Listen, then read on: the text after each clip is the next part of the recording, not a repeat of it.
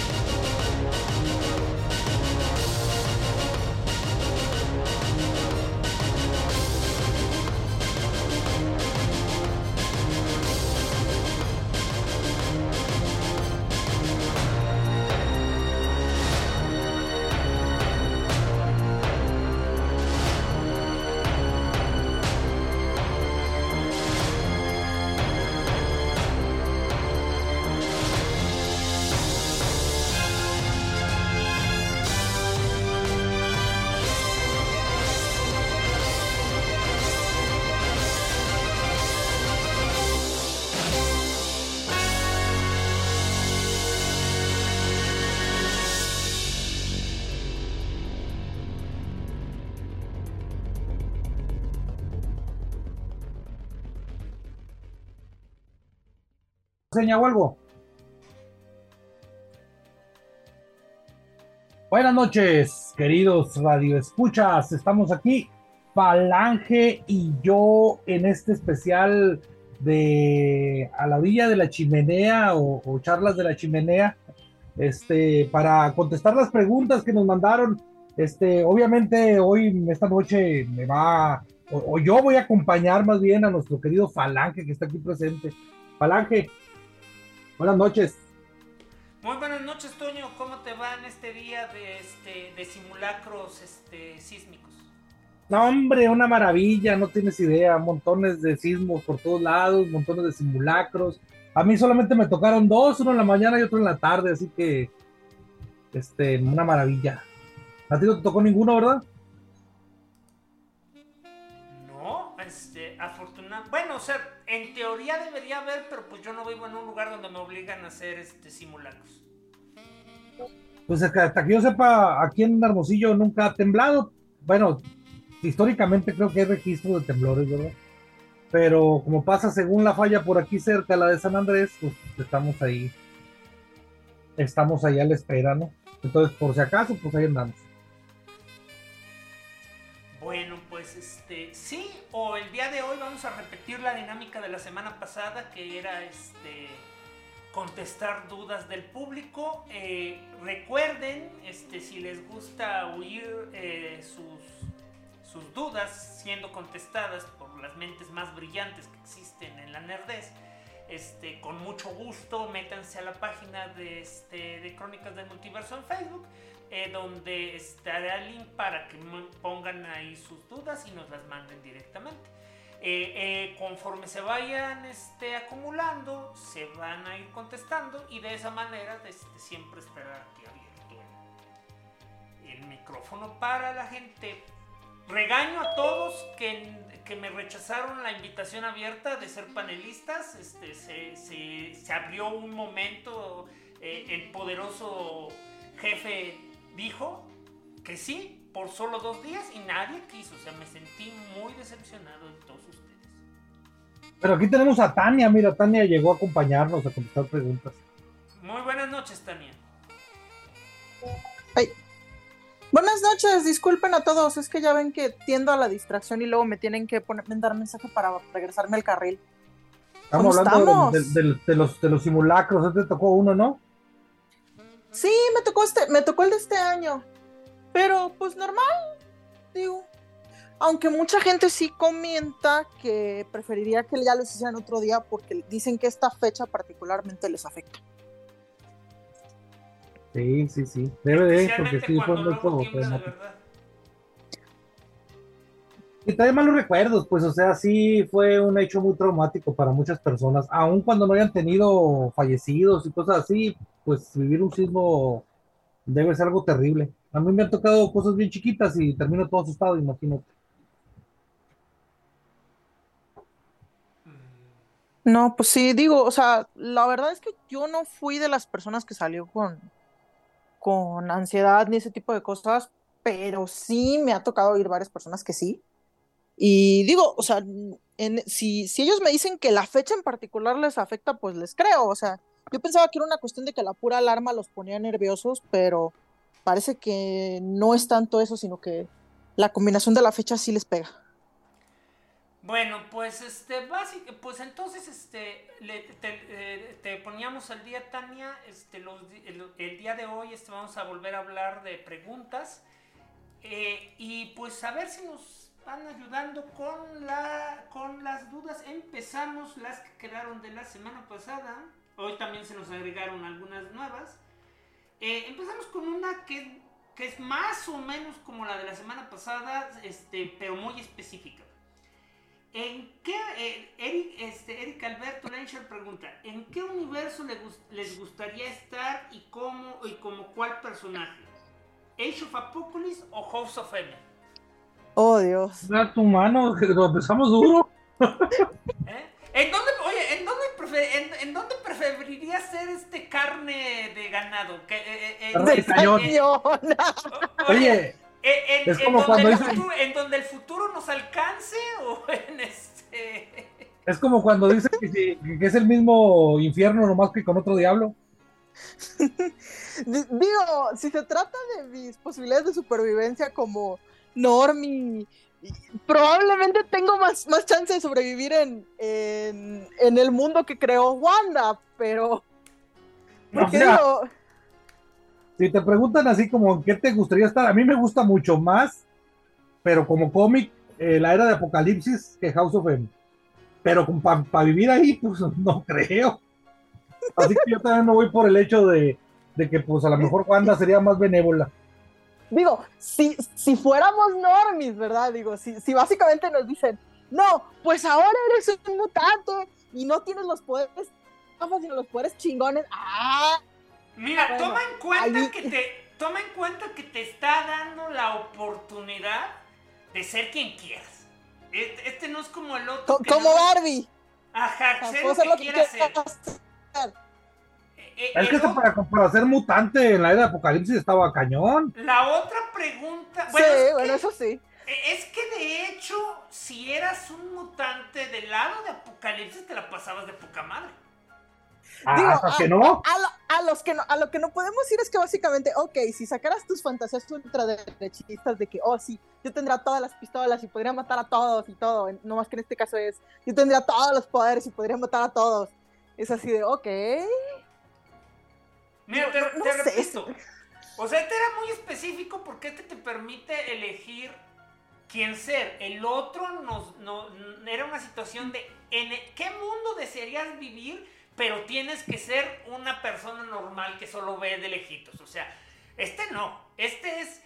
Y, está interesante moralmente hablando porque esencialmente te está poniendo en una situación en la cual este, es como las personas que dicen que este, les gustaría vivir en el porfiriato. Este, y oh, no saben lo que dicen. y siempre se imaginan que son, los, que son los que van en el carruaje, no los que lo jalan. Siempre se imaginan que son los franceses. les aviso que esas personas se seguirían muriendo de polio. Pues sí, pero mira, así que diga, así que digas qué bárbaro, este, e, esa, esa parte no es lo que lo, que toman en cuenta. Pues. Y esa, y ah, no, sí, pero, ah, pero a mí me gusta joder, la verdad. Y es igual aquí. O sea, en este caso, este. Mira, dado cómo era la situación de House of M, yo creo que House of M era relativamente menos este, catastrófica que este. Que este Age of Apocalypse. de acuerdo. Sí. O sea, porque de hecho, no, de hecho no deben olvidar que que House of M se acabó porque, porque convencieron a Wanda de este. Bueno, digamos que derrotaron a Wanda para eliminar este, la realidad. Pero específicamente en el caso de Age of Apocalypse, realmente todo lo que ocurrió fue fútil. O sea, se hizo toda una serie de eventos para evitar que existiera esa realidad, pero al final del día esa realidad estaba condenada en primer lugar porque Euro, eh, este, Euroasia ya había decidido mandar centinelas nucleares a destruir América. O sea que ahí se van a fregar porque se van a fregar. Ajá. Pues sí, digo, digo, o sea, en cuestión de sobrevivible, pues sí, es más sobrevivible. Aunque si un día te levantas de malas, puedes decir, ah, no, ¿sabes qué? Voy a ser minion de Minion de Apocalipsis a la chingada a todos. O sea. Sí, pero como te digo, ya al final del día ya estaba destinado a, morir este todo América por esa. Después hicieron una continuación y revelaron que sobrevivieron a la explosión, pero el punto era que en la historia original no. Sí. Bueno, juguemos, juguemos el juego. ¿Qué jinete de Apocalipsis serían? Ah, yo, yo soy tan güey que iba a terminar estando del lado opuesto a Apocalipsis. O sea, serías un X-Men. Pues, oye, me gusta pensar. No, sé que no, lo digo, no lo digo como a. No lo digo como halago, ¿eh? Entonces de una vez decide que eres magneto. no, no leí la era de Apocalipsis. La, verdad es que me, gustaría si bien pensar que estaría en contra de Apocalipsis, digamos, en un día que me levanto de mal humor, que sería, ay, bueno, que sería, ay, pestilencia, tomen, muéranse todos. Ya llegó Mario, Mario Grajeda. nada ¿Qué onda? Al final me conecté en el celular porque mi compu no jaló. hola, hola. Estamos contestando la pregunta que sigue, ¿dónde prefieres estar? ¿En Age of Apocalypse o en House of M? ¿Y quién Ay, no, en House of M. todos dijimos lo mismo. No, House of M. Eh, digo, creo, que todos podemos felicitarnos y darnos por manitas en la espalda de que, de que somos personas que saben distinguir cuál es la situación más sobrevivible. O sea, no, no, elegir, no elegiríamos un Isekai tan a lo menso. House of M es un mundo utópico donde todos somos felices, aunque sea mentira. es como cualquier paralelismo con la realidad. Ándale. Como en redes sociales. Todos somos felices, aunque sea mentira. Como Instagram. Como Instagram. Ok. Siguiente pregunta. Este, a ver, esta, esta a lo mejor, eh, qué bueno que hoy está Antonio, porque hoy estoy Antonio y Alejandro, porque está en una situación en la que me agarraron de curva. También de Eric. ¿Por qué crees que el universo, el UCM se robó la historia de Ángela para dársela a Gela? A ver, alguien sáqueme primero de esta duda. ¿Cuándo? Ah, yo, yo, yo, yo, yo, yo, yo. No, no, no, pero primero, primero voy a especificar a lo que me refiero cuando Ángela resultó ser este, la hija de la hija de la, hija de Odín que habían, le habían escondido a Thor. O sea, sé que habían dicho que era yo, su hija, yo, yo, yo, Pero sí se la habían escondido. Sí. Bueno, fue accidente, pero más o menos. Eh, bueno. Ah, bueno que pasa es que en la, en la introducción de Ángel al universo Marvel eh, se planteó que era la hija mayor, de hecho. Y cuando, cuando ella nació, hubo un borlote en que en ese momento atacaron, atacaron Las Ángeles, porque pues, todas las guerreras del, de, la, de, la última dimensión, o sea, en lugar de las dimensiones que ya existían, eh, se abrió una más, que es la de Los Ángeles.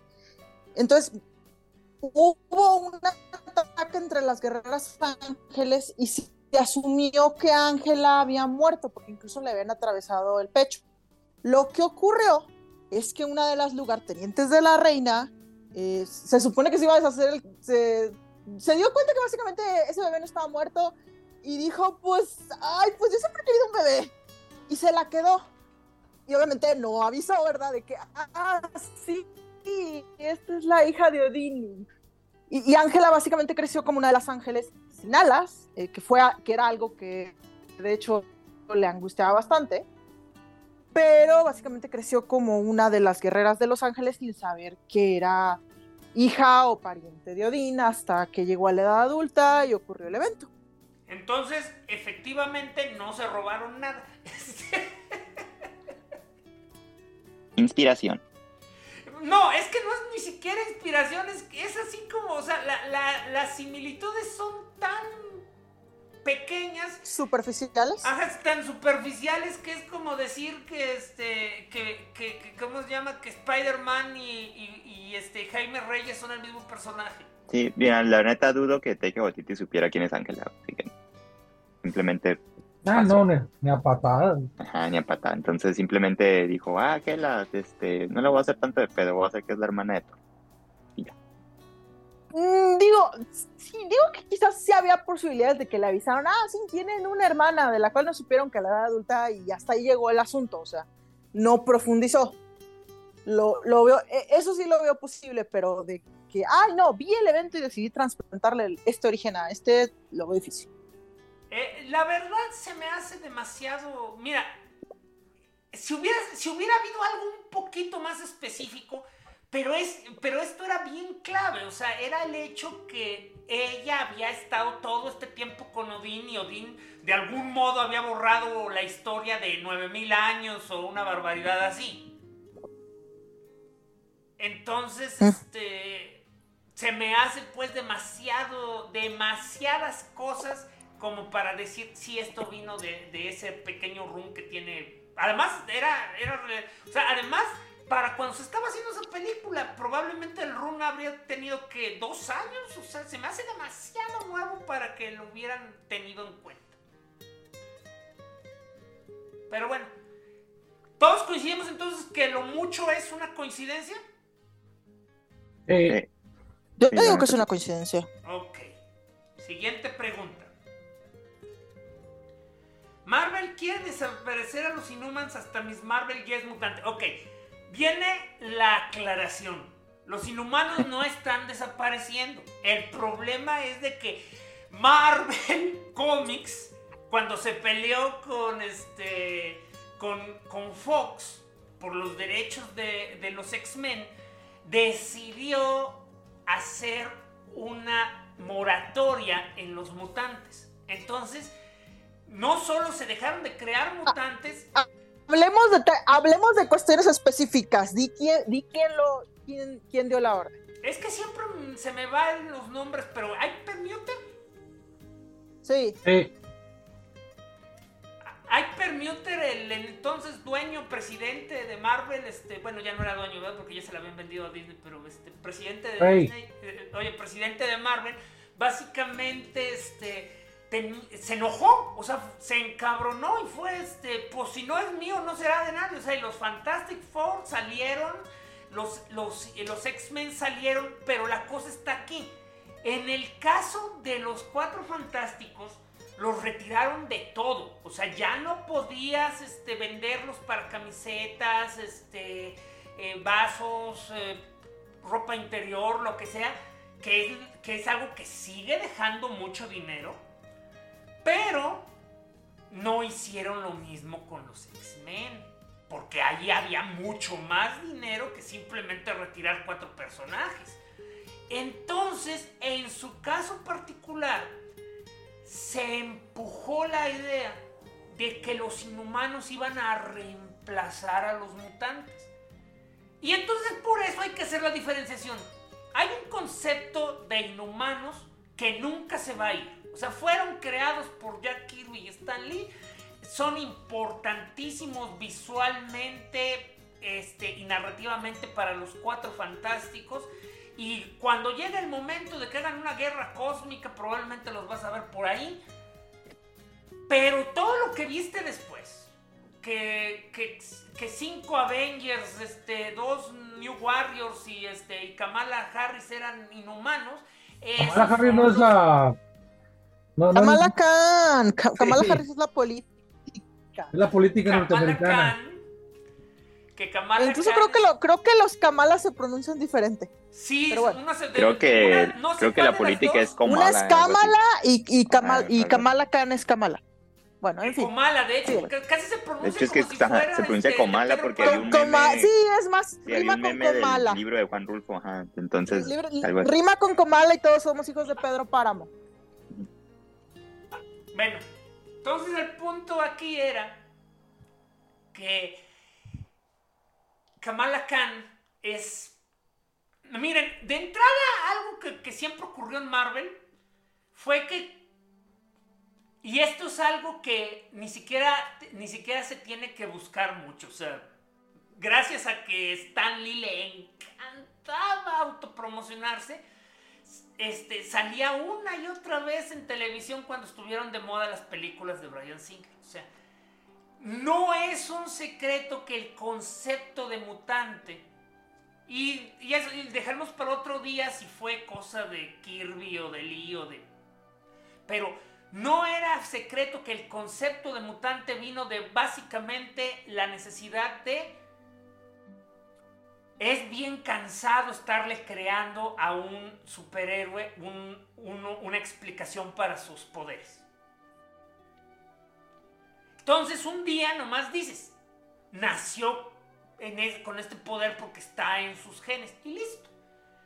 La cosa es entonces que conforme los X-Men se fueron volviendo muy, muy, muy populares, eventualmente ya casi cualquier superhéroe decía, ah, nació mutante y por eso tiene poderes, pero usualmente era tratado como un superhéroe más. No vivía bajo el estigma de odiados y temidos por un mundo que juraron proteger.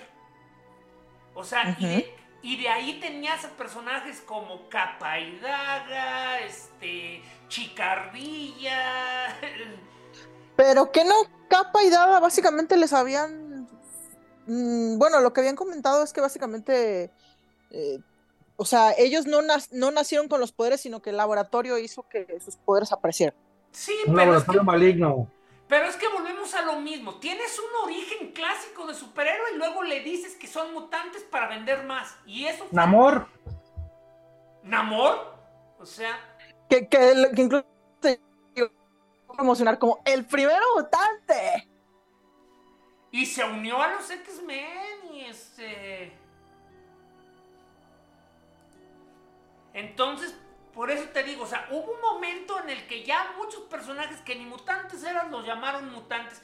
Para, y lo mismo le aplicaron a los inhumanos. O sea, tal, los inhumanos inhumanos son la familia de Altitlán. O sea, este. Black Bolt y, los 125 monos que, que dibujó Jack Kirby. Esos son los inhumanos.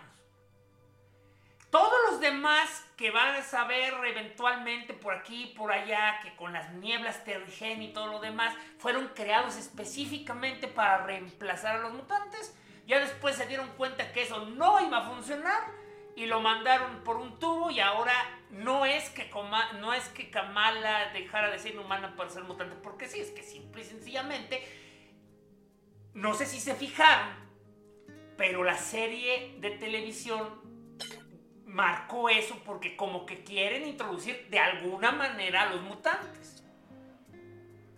Incluso, incluso la serie de Kamala, ni, o sea, ni siquiera pasó por el asunto de los inhumanos. O sea, simplemente Kamala tenía poderes, luego dijeron, ah, sí, es que los heredaste de la gente de tu mamá y que explica el otro. Y, y luego fue de, no, es que no solo es la gente de tu mamá, sino que bla, bla, bla, bla. O sea, siento que hasta, hasta eso se complicó más el asunto, pero bueno, o sea, el chiste es que se brincaron lo de los inhumanos por completo. Sí, porque la idea en la serie era presentar a los mutantes. Que era presentar a los mutantes. O sea, volvemos a lo mismo. Que ya hay que, ya hay que recordar que ya para este punto ya los cómics ya no pintan. O sea, los cómics ya, este, los, cómics viven en su propio mundo y crean sus propias historias, pero el día que las películas dicen que, este, que, que- que- el hombre araña es en realidad hijo del Doctor Strange, ese día los cómics van a cambiar. O sea, Aunque también estuvo, también estuvo la cuestión de que experimento con los inhumanos, la verdad, no funcionó, porque es hora de que, de, para todo lo que según esto querían que los inhumanos pegaran más, de los, el único personaje nuevo que podrías decir que trascendió y le importó a la gente fue justamente Kamala, porque tuvimos a alguien que veía el futuro para un evento y no sé ni siquiera ni qué le pasó. O sea, bueno. o sea, así- Ok. fue, fue así Eh. como que a, na- a nadie le importa. O sea, no Solo ayuda, no ayuda nada que los inhumanos son terriblemente aburridos. Ah, sí, cierto, el vato de Civil War 2 que a nadie le importa. Seguimos. Este, a ver, em, a ver, creo que esta a lo mejor también me la puede contestar Alejandro. Dame chance.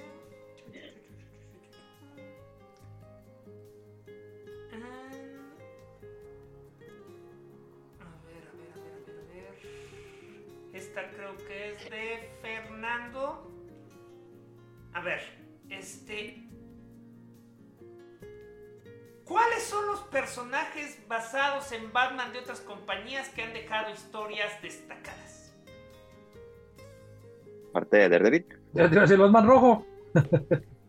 Pues es que de Este, entrada es. Oye, es que de entrada Ah, es algo bien específico. O sea, ¿qué personajes son realmente Batman? Moon Knight. O sea, ese sí, ya de plan. Moon Knight, ajá, Moon Knight, este, y Daredevil también, la neta, o sea, yo creo que no hay diferencia entre su Daredevil de Frank Miller y su Batman de Frank Miller, la neta, nomás cambia el traje. Pero ahí fue Sí. primero Daredevil, Ahí ¿no? fue primero, exactamente, ahí sí fue primero Daredevil. sí. Y además, y además específicamente Daredevil va y vuelve entre una copia de Spider-Man y una copia de Batman. O sea, es parte este, de su personalidad. Es que es, un- es un Batman simpático. Es un Batman sin millones. Oye, es un. Batman sin... Es es- un Batman... Es un católico. Batman- dependiendo como lo veas, es un Batman simpático o un, este, o un Spider-Man que se azota. O un, ah, o un, o un Spider-Man muy persinado, eso sí, sí. Para ser, oye, para ser supuestamente tan católico, es bien viejero. Ah, no, espérate. Sí, demasiado. O- No, oye, sí, ¿cómo no? No, no, no, pero es que iba a terminar mi chiste. Ah, no, pues con razón es católico. Ándale. Oye, y luego el Batman, que sí es Batman Batman, en Marvel, el de los del Escuadrón Supreme. El Ah, sí, Nighthawk. ¿cómo se llama este vato? Ese, güey. Ese, güey. Bueno, Pero es ese, que. Ese es Batman Batman. Pues Es digo, que- Mi- Mid- Midnighter originalmente no era de DC, era de, era de, Wild, de Wildstorm, ¿no? Sí. Ajá. Sí, pero ya el, pero ya el este, el Midnighter normal, eh, digo, o sea, ya el, pues el, el mainstream, el que ya vive en DC, ya, ya casi no se parece a Batman. Pues es, la es como que la evolución de, de los personajes, o sea, digo, cualquier personaje que basas, basas en Batman eventualmente tiene que nadar o hundirse y pues casi todos, nada nos, nada nos desaparecen.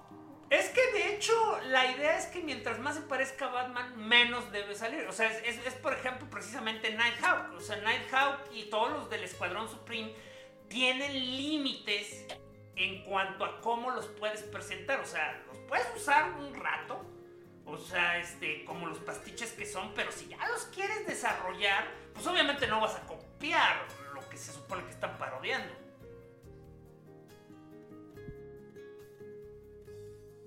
Oye, no te brincaste varias preguntas, ¿eh? No me he brincado, las estoy escogiendo este, Ah, aleatoriamente. ¿Eh? Estoy- Bueno, aparte, aparte de esos pastiches, ¿alguien tiene alguno? ¿Rob Liefeld trató de hacer algún pastiche de Batman? hasta donde yo sé, de hecho, no hay ningún pastiche de Batman. Me haría extremadamente raro que Image no tenga ningún pastiche de Batman. Ah, no, Image sí, pero no de Rob Liefeld. Oye, yo nunca leí el Nighthawk o cómo se llamara esa cosa de, de ¿cómo se llamaba aquel de los Imagers originales? Ah, Shadowhawk. Ese, ese, ese. Ese era como Batman, ¿no? No, nada que ver. O sea, Ah. era- o sea, esos monos eran básicamente Punishers. Oye, llegó Tabo, ¿no? Hay que. Ya sabes darle- que a Tavo primero hay que esperar a que, re- a que se enfase en esta dimensión. Ya se enfasó. No, todavía no. O sea, te Bueno, pareces sí. nuevo, Toño. Soy nuevo. O sea, se- es tu primer día. Mi primer, sí, ándale como lo mero. Digo, No, ahora, o sea, que lo sí. pi- ahora, ahora que lo pienso, como que no hay tantos pastiches de Batman como de Superman, ¿verdad? No, porque No, precisamente... pero de, Super, de Superman casi todos son malos, acuérdate. Y cuando no, y cuando no son malos, son literalmente copias directas que tratan de emular otra cosa, como cuando, como cuando Jeff Parker se aventó ese hermosísimo este, cómic de Sentry, el único cómic de Sentry que vale la pena, o cuando Alan Moore hizo Supreme. Bueno, de hecho su primera de Rob Liefeld, pero Alan Moore lo, le hizo un par de ajustes. No, es que literal es la única vez donde cuando conviertes una copia chafa en una copia buena, venerando lo que el material original. O sea, el Superman de Liefeld era una cosa espantosa. Porque literal era, soy Superman, super violento, es más, tengo el martillo de Thor. Como todo lo de Leafy. Y en cambio, cuando llegó Alan Moore, ese, su- ese Supreme se fue a la congeladora y se, y se reconeó todo y se reveló que Supreme siempre fue un Superman y que curiosamente tenía, había tenido aventuras en la era de oro y en la era de plata que eran exactamente iguales a la era de oro y a la era de plata de DC. O sea, sí, o sea, Alan la Moore se levantó razón- de buenas. Oye, la única razón por la que DC nunca demandó a, a ese run fue porque habría sido mala publicidad. O sea, pero eran literal copias calca de historias de Mort Weiser. O sea, este.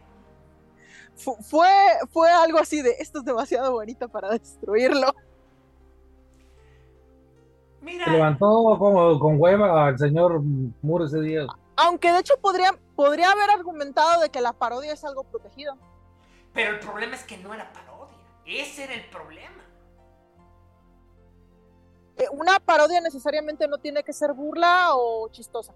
No, pero una parodia no puede ser por sí misma una historia. Ese es el punto. O sea, para que algo sea paródico, tiene que quedar bien claro que no es una cosa, pero que la gente entienda a qué se está refiriendo. Cuando tú copias algo de tal manera en que la gente puede tener confusión que tu producto es original, ya no es considerado una parodia. O sea, las parodias se manejan con un, una este, línea muy tenue.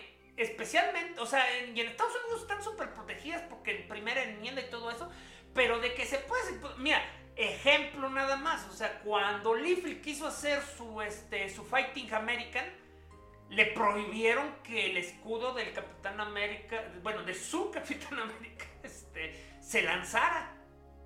Porque es una marca registrada de, de, Marvel. Entonces, su capitán ese solo puede este, usar el escudo como un escudo, no como un boomerang. Mm, bueno, es No. complicado. No, pero lo, eh, lo de Alan Moore era bien claro. O sea, tenía su versión de la Legión de Superhéroes, tenía su cripto, tenía su Super Gear, tenía. O sea, todo lo tuvo. Y la verdad estoy así de, de, de mil por ciento seguro que nada de eso se lo hubieran permitido de no haber sido Alan Moore. Pero como era Alan Moore, no la iban a hacer de pedo. Y luego todavía tiene la relación ahí medio complicada con Alan Moore, ¿no? De que tienen el sueño de que algún día los perdone y regrese con todo y su dios glicón a escribirle cómics. No, no creo. No Ah. creo. Yo creo que ya se, ya se rindieron en ese, en ese respecto, pero Bueno, pero ya nomás para concluir, la verdad, no hay muchos. Los que hay son chafas. Probablemente el mejor sería Midnighter. Y las, y las mejores historias de Midnighter están en la autoridad. Este. Y, y de hecho, ahorita me estoy haciendo yo memoria que de hecho Marvel tiene varios, incluyendo un vato llamado Shroud, que si tiene siete números son demasiados.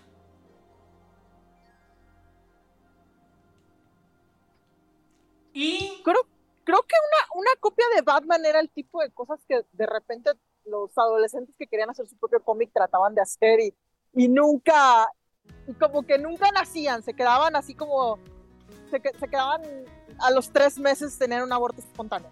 Fíjate, hay una historia que me gusta mucho, que se murió completamente, porque haz de cuenta que esta este es una historia detrás de la historia. ¿Se acuerdan ustedes de Son of Vulcan? ¿El hermano de Scott? No, no, no, no, ese es Vulcan a secas. Ah, yo pensé que hablaba de un runo, de un rono. No, Son of Vulcan, of Vulcan. Era, un, era un personaje. No. Ahí sí no. No te lo vengo manejando, joven. No te lo vengo manejando, exactamente. Okay, bueno, no. no te lo vengo manejando, señor. Que por ahí del 2006. Ah, ya lo vi. O, o 2000. No, eh, fue, fue poquito antes de la crisis infinita. La de, la, la de, la de Geoff Jones. Este, la Charlton Comics. Es que es eso, es eso. O sea, son dos cosas diferentes que están bien pegadas. Son Vulcan era un. era un, una copia descarada de Thor. O sea, este. Una persona sin piernas se compadece de él. Este, el, el vulcano, también conocido como Hefestos, y le da sus poderes. Y ahora cada vez que levanta su mazo mágico se transforma en un dios. O sea, era, una copia, era una copia descarada de, de, de este, de, de Thor. Porque Charlton... Buenas noches, Taba. Ahora sí ya llegaste. Sí, ya llegué, ya llegué. Estoy aquí. Una tiendita. Porque, porque Charlton era muy dado a eso. A copiar este, personajes y conceptos o robárselos y todo lo demás. The, the, the Question era un Batman. Pues No. sí, ¿verdad? ¿No? Sí, Sí, sí, cómo no. sí, Question, Pues por mira, el lado Blue detectivesco. Beetle era un Batman. Question Ajá, sería, Blue un Question Batman. sería más un avispón verde o un... Ahí llegó Héctor, mira. No, no, no puedo dejarlo pasar. Estaban, este... ¿Qué, qué, qué- pistaches de Batman mencionaron? Mencio- mira, Ah. me- mencionamos... Nos dimos, no, nos dimos cuenta que no había muchos, que básicamente Midnighter, pues antes de, de ser de DC, pues no era había una, muchos... una parodia de Batman. Oye, que no había muchos famosos y destacados, pero así de rápido mencionamos a Midnighter, a Road, a Moon Knight, este... Daredevil. A Daredevil. Y el del este, Escuadrón Supreme. Y a, y a- y a Shadow Knight. Ok, entonces no.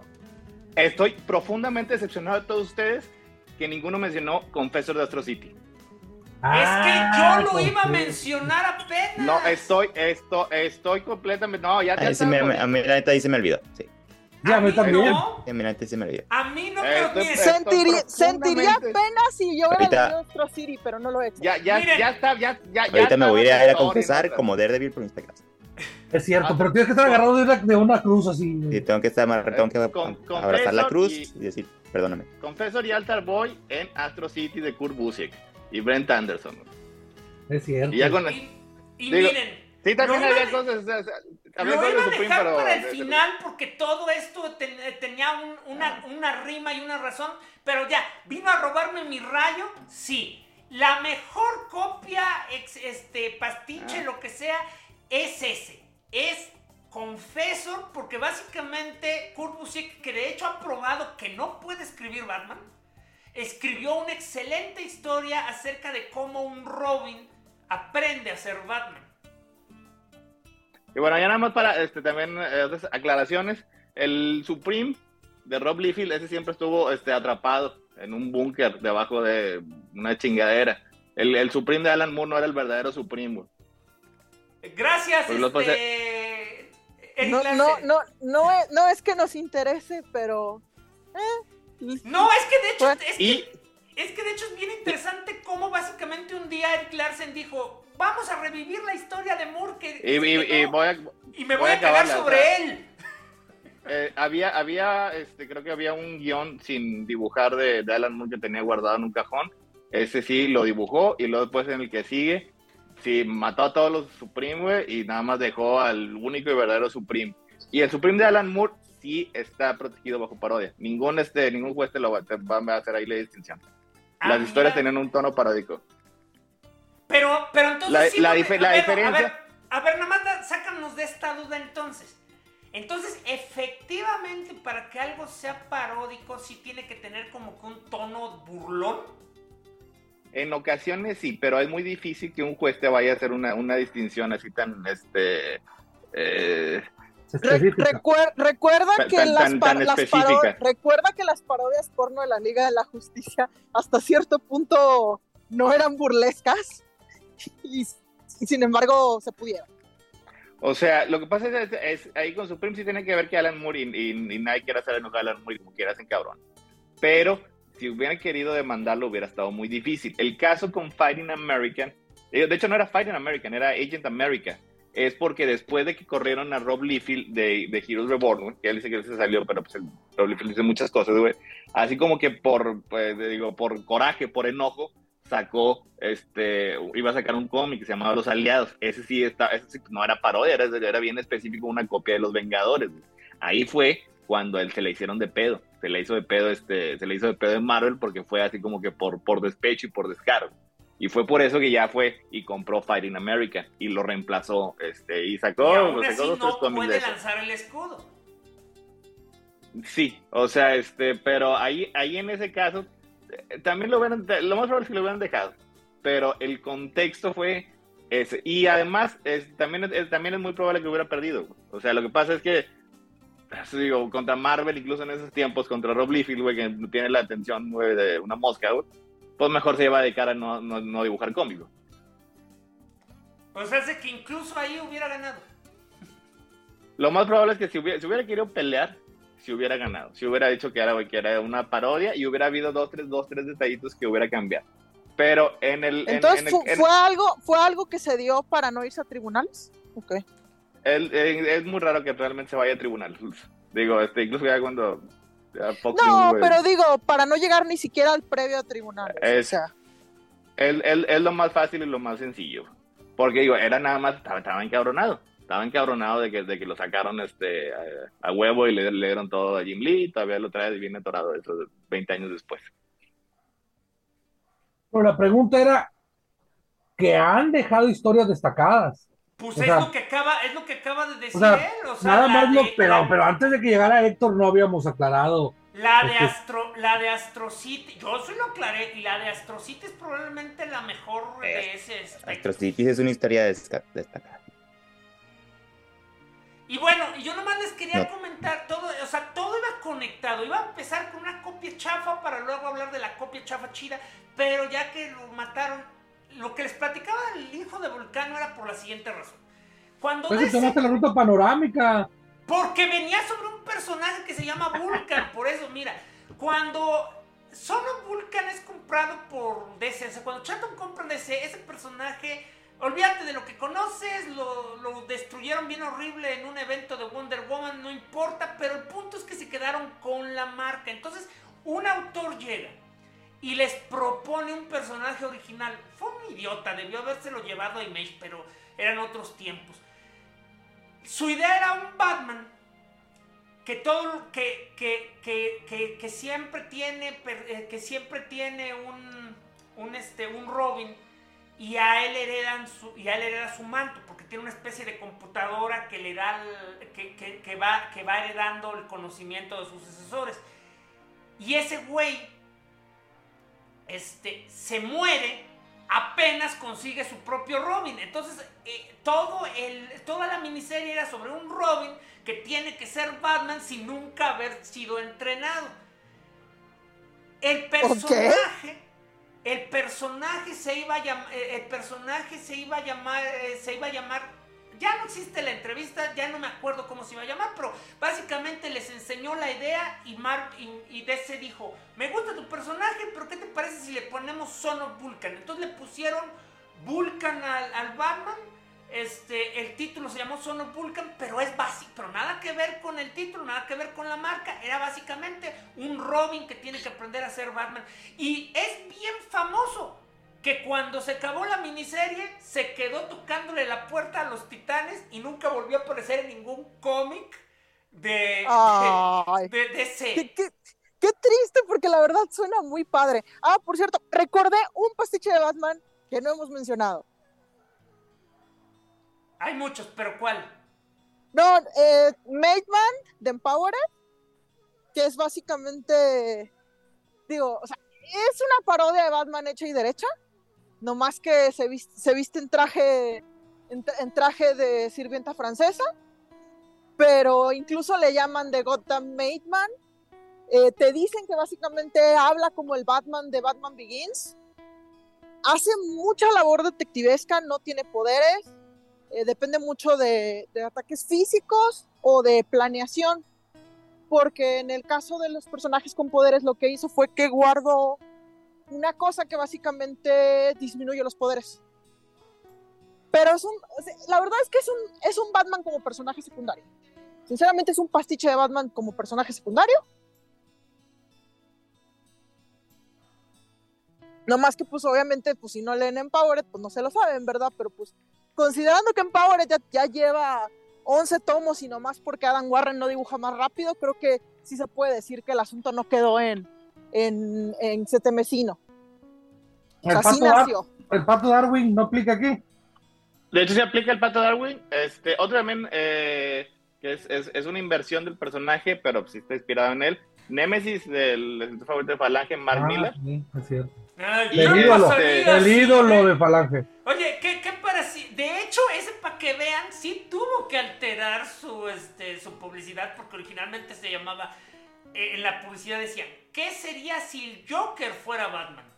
Y, como quiera, según esto, eh, eh, Miller dice que, que- no fue por eso, que fue por, por él, pero lo más probable es que sí, porque si ya publicidad te pones. Y pues ya nada más para, para complementar, en, en Supreme, el de Alan Moore, pues obviamente había un pistache de Batman, que era el, profesor Knight. Tenía este su, este, su sidekick, que era una, una niña, creo que era, era Twilight, y tenía este un, eh, un, un mayordomo que era, que era así, que se pasara un poquito más racista. Eh, oye, Y ahora ya en- voy. en Kick-Ass, en Big Daddy, el papá de la de Hitman, de Hitler. Eh, sí, ese, ese yo creo que también entraría. Bueno, ahora sí ya me voy. Recuerden contar preguntas de Batman sin mí. No, es que aquí hay unas que necesitamos ahorita. ¿Quieres más de Batman para, para continuar? ¿O las dejamos para cuando vuelvas a estar? ¿Para cuándo vuelva a estar? Bueno, mi labor Bye. está hecha. Hasta luego. Ay, Ya, aventó, Spock. a- a- aventó una rosa antes de irse. fiestas. es. Como señor Spock en el monorriel, mi trabajo ha Mi- mi terminado. Es cierto. Y se teletransporta. A ver, este siguiente. Miren, esta para que vean está bien complicada, así que vamos a ver si, la, si pueden pensar en algo. También de Fernando, ¿cuáles fueron las historias espejo entre Batman y Capitán América? Fui a preguntarle qué carajo se refería y Ah. básicamente parece estar, es- estar bajo la impresión que, que estos personajes tienden a copiarse historias entre ellos. Y yo solamente puedo recordar que fue una coincidencia que, este, que, que, que Dick Grayson fuera Batman cuando Bucky fue Batman, fue Capitán América, pero hasta ahí. Es verdad. Yo lo identifico una- más a Capitán América como un espejo de Superman. Y también fue coincidencia que regresaron a Jason y como dos años después a Bucky. De hecho, está bien interesante eso porque regresando a los a las copias de las copias, la historia de regresar a Jason yo la vi 10 años antes en un cómic de Spider-Man que involucraba a este a cómo se llama a, a Moon Knight. Ah, caray. A ver, esa no me la sé. Esa historia se llamó Round Robin y de hecho ya en, ya en los este en los en el TPB la- la- aparece así Round Robin de Psychics Revenge. O sea que O sea que era, una, era un una indirecta muy directa. Pues es que lo más probable es que por la era debió haber sido cuando a- había salido Tim Drake. Ajá. O sea, porque este, ya ves que por ejemplo dicen que Júbilo fue una una fue una copia directa o parodia directa o ¿De Tim Drake? respuesta directa a, a, a Tim Drake. Tan es así que en Amalgam hasta los mezclaron. Yo, yo pensé que Júbilo, era- que Júbilo había surgido antes que Tim Drake. Waylon era Kitty Pride 2.0. Sí, pero ese era, pero el punto es cómo luce, pues. O sea, Kitty, Ki- Kitty Pride era Kitty Pride 2.0, pero le pusieron una. Oye, le, le pusieron un, un overall amarillo con. con rojo. El Casi vestíamos en los noventas. No, no era un overall, era una gabardina. Bueno, no que ya O un rompevientos. Pues ya sí, ¿Qué? pero siguen hablando de Batman, es que tuve que regresar. Porque hay, hay, hay, una, hay, una que también es relativamente obvia, con, como con 10 años de diferencia. En este, cuando le quitaron a Capitán América el, el, el manto, el Capitán América lo reemplazó por un tipo que eventualmente resultó ser increíblemente violento y, e inestable, que hace que regrese. Esa también es otra parecida. Bueno, la de Nómada. Es, eh, No, de hecho, Sí. Nómada fue otra cosa. Bueno, él era el capitán. Sí, era, era cuando se la dieron este, el, al vato este el que salió en la serie Disney Plus. Que es el, no me acuerdo cómo se llama. Bueno, pero ese güey. El Johnny Walker, ¿no? ¿Tiene El nombre Johnny, de- Johnny Walker, sí. Ah, Johnny Walker. El A- Johnny Walker. Y que es, es, es, es lo que pasó ahí también cuando se lo dieron a, este, a, A. Jean Paul Bolly. Y luego después ahí se tuvieron que pelear. Y a final de cuentas ya el original regresa. Y este y como quiera el reemplazo continúa en una identidad. Pues digo, en, en el caso de Johnny Walker pues le dieron otra identidad. Y en el de Azrael pues ya regresó a ser Azrael. Era Pero John no hay- Walker. Johnny Walker es el, el, el del whisky. Es lo mismo. Es lo mismo, güey. a los yo le Bueno, dije pues está Johnny. bueno, pues está bueno. Es- Sí. es- O es sea, como- mira, si a ti te decimos no, no, no, no, es- Toñito, no es- no es- no es Como Antonio decir Noriega, Antonio y Toño. No es Antonio Noriega, es Toño Noriega. Nomás Toño que hay una diferencia. Toño Noriega tiene una marca de whisky. Porque no quieres. De Porque Bacanora. nada. Es- O- es nada otro, porque le- o- otro le más para la bio, otra, otra, otra aventura más para la biopic. To- Bueno, hacer- aprovechando que whisky. volviste, Bacanora. quiero saber Bacanora. por qué demonios contestaste lo siguiente, porque él nos dejó una lista de contestaciones y me quedé con esto, de esta, digo, o sea, ¿estabas borracho o qué pasó aquí? O sea, otra pregunta, Fernando, ¿quiénes han sido Batman por más de un arco argumental? Y tú contestaste Brain, Elliot Ness y Alfred.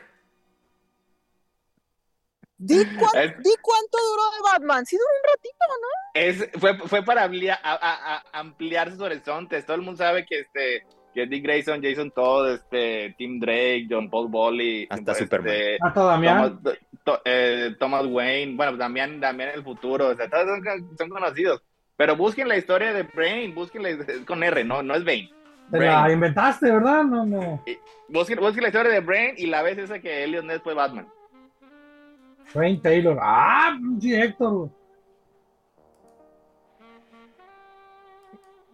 Pero fue por más de un arco. O sea, eran, eran otros tiempos, pero es lo mismo, es para ampliar sus horizontes. Te digo, ya este- esta pregunta tenía respuestas muy obvias. Ok. Pero hay otras personas, hay otras, hay otras personas que habían sido Batman y no, eso, eso no lo sabían. La de Leon Ness sí me sorprendiste. Hasta Gordon fue Batman. Así que Sí, bueno, de hecho, ese, ese, ese- ese sí- esa sí la, la consideraba este como oficial. Digo, porque pues digo, este, creo, que- creo que fue nada más un, un arco, pero pues fue un arco como de 700 números, como los que se aventaba este. Oye, Scott el, Snyder en el- esos el tiempos. famo- el No, y además lo acaban de el- mencionar hace poco en Night Terror. El famoso, ba- el famoso Batman de, de orejitas de conejo. Y estaba bueno ese. Digo, sí está bueno. Está, muy- Ah. está muy largo. Eh, Nah, ya, no me perdió en la corte de los búhos. Iban- Ah, no es cierto, llegué todavía Entonces- el- hasta entonces, acertijo. Yo, yo admiro mucho a Scott Snyder, pero por alguna extraña razón nunca me gustaron sus runs de Batman y la verdad es que, digo, no me necesita, siempre se la han vendido muy bien. Entonces, Yo lo, yo lo aprendí a querer Bueno. hasta que escribió la Liga de la Justicia. bueno, Mira, yo ese yo, Sí, lo, yo lo- di, lo, di, lo di con la corte. Luego después con la muerte de la familia fue todavía peor, güey. Esa Ah, fue, fue, fue- precisamente esa. peor. la, la de este. Eh, Sarah Jane estuvo medio. Pero. Ahí digo, ahí, no me ganó. Pero con es- esa de Gordon, güey, porque estuvo bien pinche. No, no, no sé qué flores fumó, güey. Pero no, no estoy seguro que se deban de, consumir por ser humano. Esa está buena. Y luego después ya su regreso acá con, con Batman, güey, este, con su máquina de crear Batman y, este, y todas las cosas acá bien morrisonadas que se... Algo fue cuando Scott Snyder este, descubrió las drogas. Y es el Scott Snyder que me quedé con madre. Bueno, na- entonces na- nada más pa- más para este para explicar, o sea, este el, el, el Brain es el Batman 3000, uno de los primeros Batman futuristas, así ese es muy muy viejo. Y luego tenemos a Elliot Ness, es básicamente un Batman de Les Works, o sea que es solo o of sea, the Bat.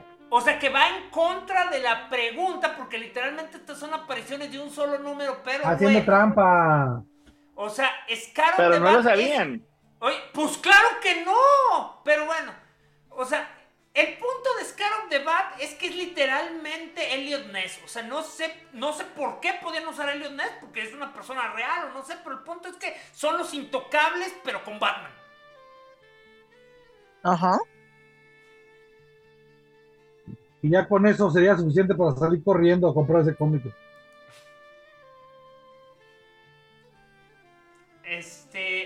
Pero bueno, o sea, ya, si, digo, si quieren las respuestas oficiales, pues sí, es, es, es John Paul Bolly. Eh, si quieren meter ahí Terry McGuinness, eh, eh, Damian Wayne es el Batman ahorita actual del futuro. Eh, Jason Todd también fue, eh, estuvo ahí en la, en la pelea. Dick Grayson es el que más duró, lo ha reemplazado este, dos veces y las dos veces duró más de un, este, más de un mes. Este, Thomas Wayne, pues Thomas Wayne este no necesariamente fue reemplazo, pero ha sido Batman durante varias historias. Williamson estaba haciendo cosas con madre hasta que llegó este el monstruo que todo lo destruye, Geoff Jones, y se lo llevó.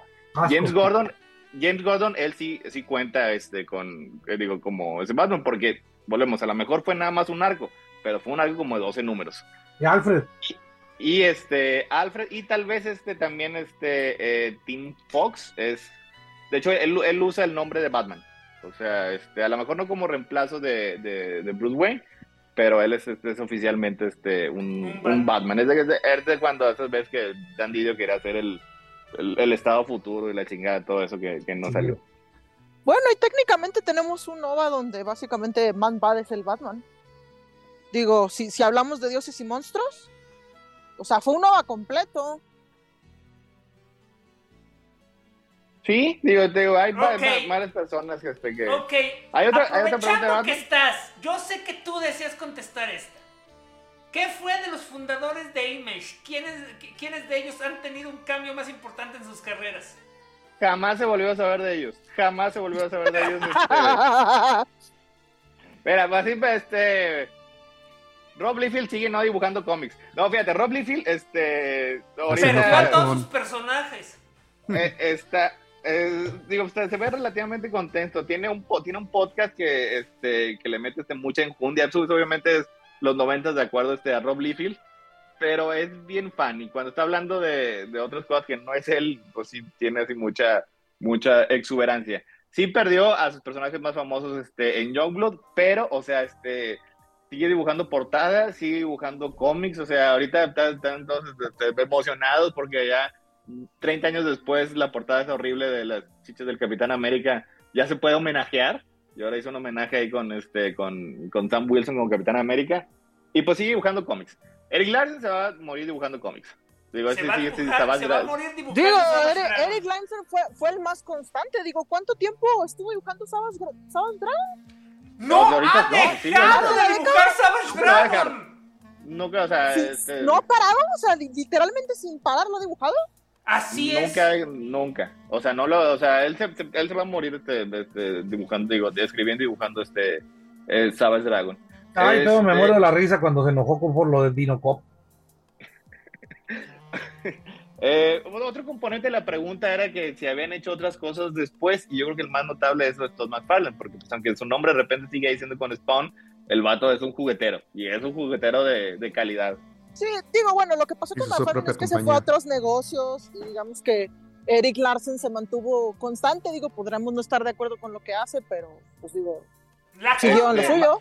La, cosa de los Imagers es que todos, todos tenían la meta de convertirse en el nuevo Disney. O sea, todos eran, mira, mi- yo voy a crear un universo, vamos a estar haciendo películas, series animadas, videojuegos, bla, bla, bla, bla, bla, bla, bla.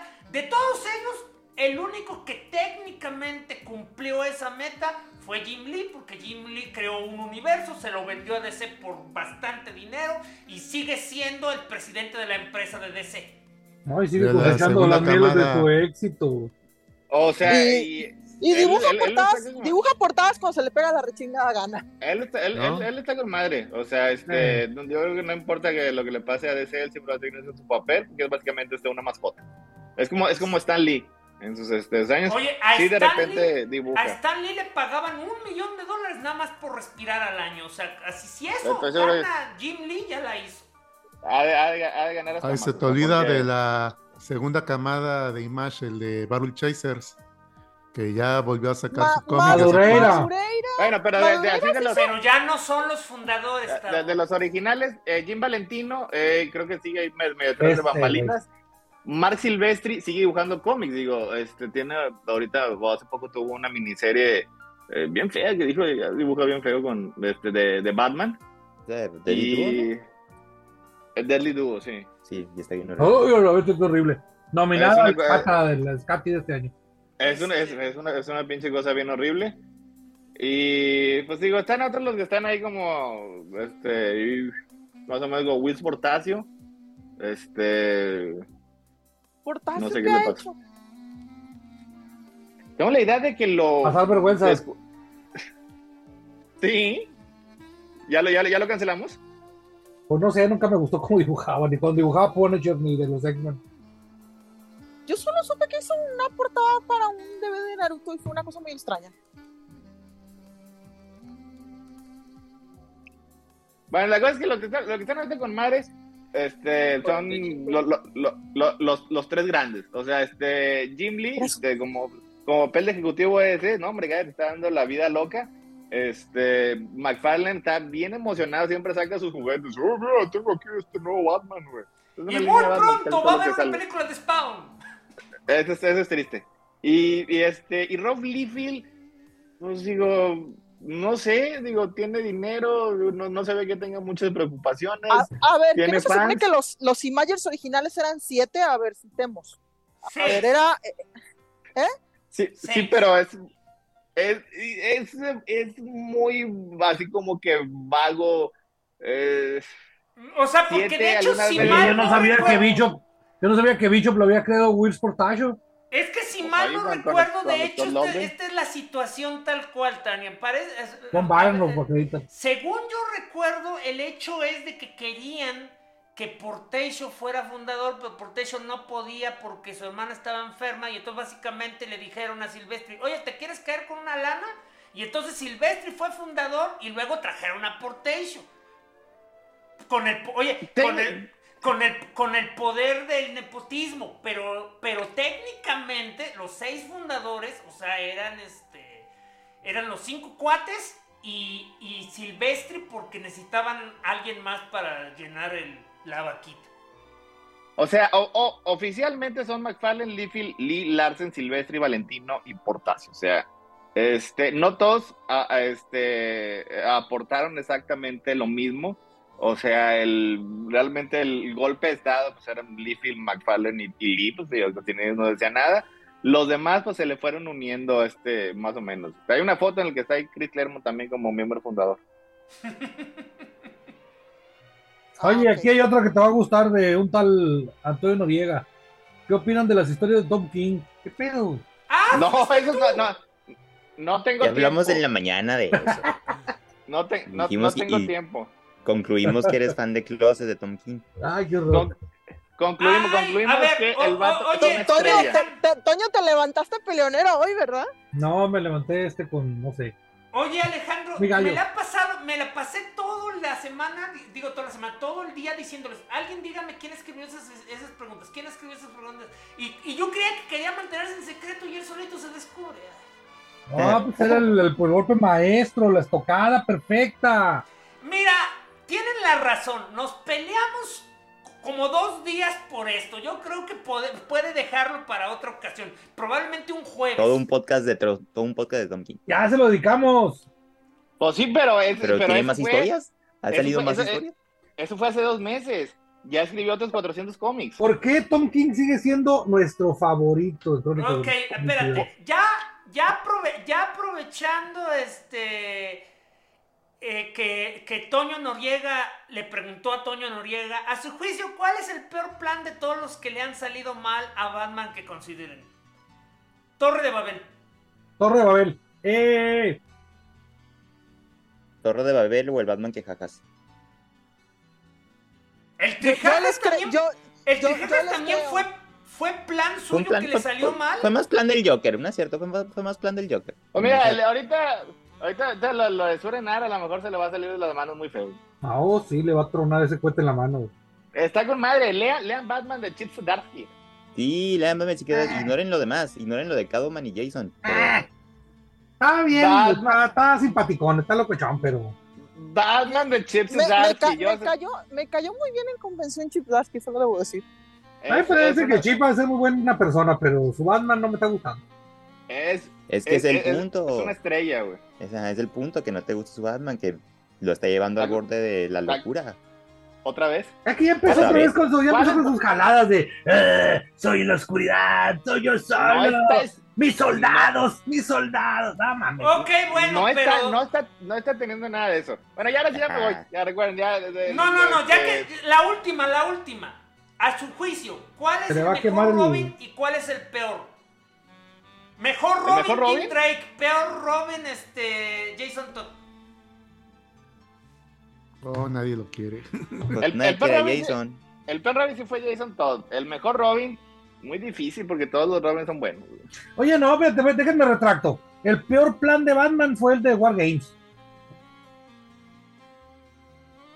Ah, no me acordaba de esa. man. Es donde se muere Pues, Donde, donde, donde Oye, ocasiona- el- donde no pudo salvar a Stephanie.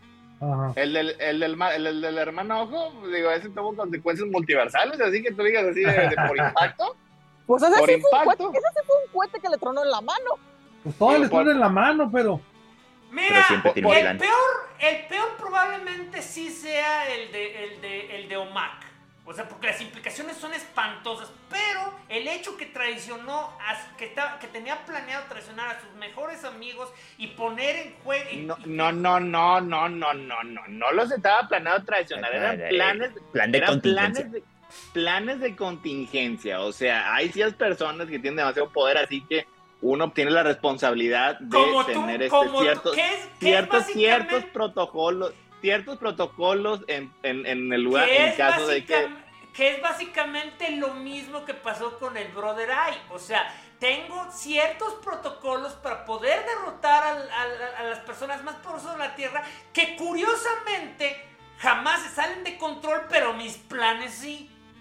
Porque nunca creé un plan de contingencia para la contingencia. Nunca Por creo eso un plan debes de leer Sardaski. Por eso No. deben de leer el de Sardaski. Nunca- Nunca plan ah, de sí, sí. contingencia para la contingencia. Tienes razón. El Batman de Surenar. Y el Batman de Sunar Eh, tiene su plan de contingencia también. Ese tipo de cosas le puede pasar a cualquiera. O sea, ya te puede O sea, es como un miércoles para Batman. Mira, Pues aterriza de Te la luna puedo- la- mira, usando una analogía este, mundana, si alguien te roba la pistola y daña a tu familia, te la voy a creer la primera vez que no era tu intención que te robaran la pistola. Si sigues metiendo pistolas en tu casa y te las siguen robando, ya estás... Es que no, eh, eh, lo que pasa es que no es que no es así. O sea, una tarde Batman hizo, compró todas las pistolas y las puso en la caja fuerte. Además, aquí intervienen las crisis, ¿no? Que reponían todo y que muchas cosas no- realmente no existieron como tales. Ya, pero, pero todo esto que estamos hablando existió. De hecho, no 100% te acuer- científico. no, de hecho, ¿no te acuerdas que la primera vez que se iban a casar de buena fe, este, Selina y, y Batman, eh, Alfred los reúne a la familia y le dice, tengo que contarles algo. Y lo primero que asumieron es que ya les iba a revelar un plan que se salió de control y que todos estaban en peligro de muerte. Eh, Y pone el ron de Tom King, ¿no? sí, fue Tom King. Vincent Tom King es, es ¿Ya una chingonada ese vato. Sí. No, no, no, por eso, por eso tiene el puesto de consentido de crónicas del multiverso. Bueno, ya Después- vete, muchas gracias por haber estado. Duda Después que de Chip. ¿Eh? De Chip Zdarsky. o sea, que saltamos de la sartén al fuego, güey. Es este, Tom King, Chip Zdarsky, este, y Williamson, güey. Faltó Ese que le Brasil. gusta, Me gusta que Trinidad. gusta- Me ese gusta que- ese que le gusta mucho a, a, a, a- a Toño, güey, que tiene nombre de camioneta, ese güey no. No, hombre, el ese, el, el, el que este es la Ford F-150, el de Detective Comics. Ese sí, te- te- pero Toño es, es ilegible ese run. ¿Cuál, güey? Ah, el Rambi. Ese güey. No, no ¿Te mames, gusta, más estoy, Detective, ¿Te- ¿Te gusta más Detective que Batman? Ah, estoy intrigado, güey. Estoy intrigado que lleva 500 números y no sé qué chicos Ya sé, decir. por eso ya lo voté. Ya 500 números y nunca pasó. Ya ves, Y no pasa. Y estaba viendo las solicitudes de diciembre. Ahí Y siguen, sigue güey. igual. Es que, es que este, estás, estás queriendo una sinfonía. Primero el preludio. Luego después este es, el, es el, el preludio a la nocturna, güey. Wow. ¿Sabes? O sea, o sea, o sea que Tommy y Dalia aún no llegan a la fábrica de cohetes artificiales. Todavía ni siquiera sale. Estaba viendo casa. que ya salió el primer TPB y se llama Nocturno Acto 1. o sea, no mames. Acto 1. Mames, es, de es el único 18. arco que leí. Van para algún lado. Ya salió Rachel Bull que este, cuando estaba joven, así que ya. Ahí va, ahí va caminando. Diosito santo. Oye, bueno, señor. eh, Si se pone chido, compra un TPB. Te voy a avisar. Bueno, nada más este, antes de irme les dejo una pregunta, güey. ¿Qué pedo con que Vándalo Salvaje compró la, este, Ah, la ¿qué mansión güey? ¿Qué es pedo, güey? ¿Qué pedo con eso?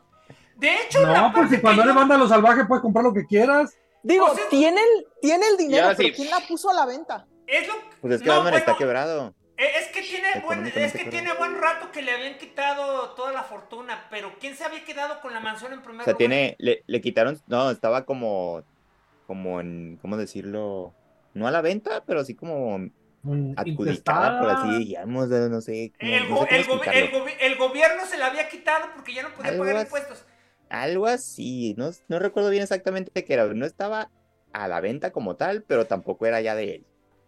Yo voy a estar tranquilo hasta que lo metan a la cárcel como Harley Quinn por evasor fiscal. Mira, pero una cosa que yo nunca he entendido de Vándalo Salvaje es cómo Vándalo Salvaje puede existir legalmente. pues, tiene muchos nombres, güey, Vándalo 1, Vándalo 2. Lo- mi hijo, mi Vándalo nieto, salvaje, eh, la, la Mándalo medio salvaje. si no lo sabemos. O sea, Vanda- Salvaje o 2. sea, o sea, Vándalo Salvaje es como el Eternal este hindú que dice que, que, que, que, que ha vivido fingiendo ser su propio hijo y nieto todo este tiempo. Ándale. Digo, Es como, pues, es como el, cuando, cuando, le inventaron el enemigo aquel Im- Immortal Man y que era su enemigo jurado de todos los tiempos y todo que se agarraban a fregadazos por los siglos de los siglos, amén. Mira, yo me imagino que No, básicamente lo que man. pudo haber hecho Vándalo Salvaje es Eh. literalmente comprar, comprar una identidad en algún país que, en, en algún país que le guste mucho el dinero, y después de comprar esa identidad, eh, la, la pone a pedir ciudadanía en Estados Unidos y total, tiene, tiene todo el tiempo del mundo. Para, nada más para, nada más para este, contestarle a Toño su pregunta. Originalmente el enemigo de Vándalo Salvaje se llama Immortal Man. No, era Resurrection Man. Es que, a ver, si te estoy diciendo es por una razón. O sea, Immortal Man y Resurrection Man tienen un origen conjunto. O sea, son dos cavernícolas que, este, que nacieron, o sea, que adquirieron sus poderes por un meteorito que cayó del cielo y los volvió inmortales de distintas maneras. Ahora, eventualmente Immortal Man se murió. O sea, como que no Oye, como, como que, como que no, como que no, no pensaron muy bien en el nombre. Entonces, no, cuando- como que era publicidad engañosa. No, mira, es como cuando, es como cuando Dead the Sandman comentó que la serpiente inmortal, enemigo eterno de Ra, se fue muerto hace 3000 años. Entonces, Immortal Man se muere por ahí de, o sea, en tiempo real, Immortal Man se murió por ahí del 99, noven- este, o 97, y ahí es donde surge Resurrection Man. O sea, Resurrection Man es básicamente la persona que hereda los poderes de Immortal Man, y como resultado de eso, es, sigue siendo eh, su enemigo, este, Vándalo Salvaje, porque Vándalo Salvaje, o sea, la única persona a la que le tiene miedo este Inmortal, este eh, manda a los salvajes a un inmortal como él. Y en este caso Resurrection Man lo es. Pero eso era lo que te quería explicar. O sea, el linaje de Resurrection Man viene de haber heredado los poderes de Immortal Man. Ah. O sea que- O sea que, en- o sea que en Immortal Man vino primero y Resurrection Man es su legado. Exactamente. O sea, Ah, ¿por qué? Porque de hecho Immortal Man es un personaje increíblemente oscuro. O sea, estamos hablando de que tenía como 20 participaciones y, al- y probablemente la más importante fue cuando guió a los héroes este, olvidados para este... ¿Se acuerdan de esos monos que por alguna extraña razón terminaron enfrente de Darkseid a pedirle ayuda para derrotar al antinomitor en la crisis? Ahí estaba Immortal Man. La verdad, un segundo. ¿eh? Oh. La verdad, pues sí parpadeas y ni en cuenta. Y no lo ves. O sea que solo est- está más que, más que nada para hacer el coco de banda lo salvaje, ¿o qué? Eh, es que también esa es otra. Vándalo Salvaje no era tan importante como lo es ahora. Entonces, para efectos prácticos, sí está la idea esta que, tiene, que tiene este Toño, que los arcos más importantes o las. O sea, de hecho, lo que quieras de lo que se acuerda bien este. Eh, Toño es de la participación de, este, de, de Resurrection Man durante DC One Million. Ujú. Totalmente. Bueno, ya necesitamos que regrese, que compre la mansión de Wayne y se la regrese a Batman. Ay, mira, eh, algún día tienen que hacer todo eso, pero está bien impresionante cómo ya lleva cuatro años y siguen sin y sigue en modo pobre. ¿Y cómo Modo- consigue todos eh, sus sí, juguetes? o sea, exactamente, o sea, no es millonario, pero sigue teniendo un buen- una casa en una buena zona de la ciudad y acceso a muchas Su versión de pobre no es nuestra versión de pobre. Sí, en su versión de, pro- de pobre. O sea es que dejó, versión- dejó, de ser, dejó de ser mil millonario a... dejó de ser rico. multimillonario para ser solo rico, exactamente. sí. Eh, Este, oye, es, es de los que dice, lo lamento señor Wayne, usted ya no puede entrar al club de los multimillonarios, solamente podrá ir al club de... Ah, bueno, pues sí, del millonario, pero no era eso, más bien es, usted ya no nos puede acompañar a Saturno de vacaciones. Se tiene que, con- se tiene que, se tiene que conformar con ir a la luna. Oye, o sea, que quiere decir que toda la bola de mantenidos de la Liga de la Justicia va a tener que trabajar de verdad ahora sí. Pues es que Pues la Justicia ya no existe, ¿no? Acuérdate que ahora son Pues los ya- Ah, ya- los ya son los ten- ya Titans. Ya tenían socios con dinero, ¿no? Pues para empezar el codo de Green Arrow, ¿por qué no pone lana? Pues es que de hecho... Green Eh, Arrow porque entró en está bancarrota más veces que. Batman. Anda el, tiempo. Es hipioso, o- o- Prefirió perderse en el tiempo el vato antes de, de, es de hipioso con dinero. Mi- Mira, este Toño, a Es, veces, es, como, veces- como ese es papá que no quiere dar dinero para la manutención, güey. es que a veces está bien raro por lo siguiente.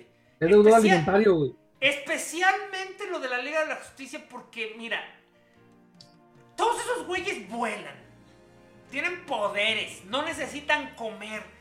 Exactamente para qué necesitan dinero. O sea, no son como los Avengers que necesitan su propio avión o, o Para tener algún lado donde archivar las Pues cosas. a lo mejor, no ¿Te sé, gusta se quieren ir a tomar un, un café, güey. ¿no? Y es que, y es que es a lo que voy. Digamos que todo eso es necesario.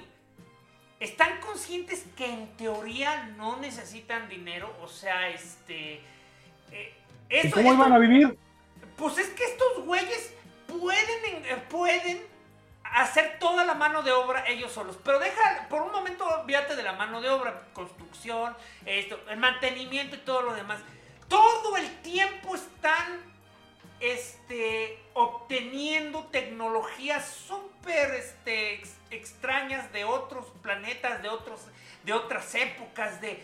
O sea, literal, Superman podría ir a cualquier... eh, podría ir a con cualquier empresa y venderle una computadora este, del siglo 3000 y, y se volvería rico de por vida.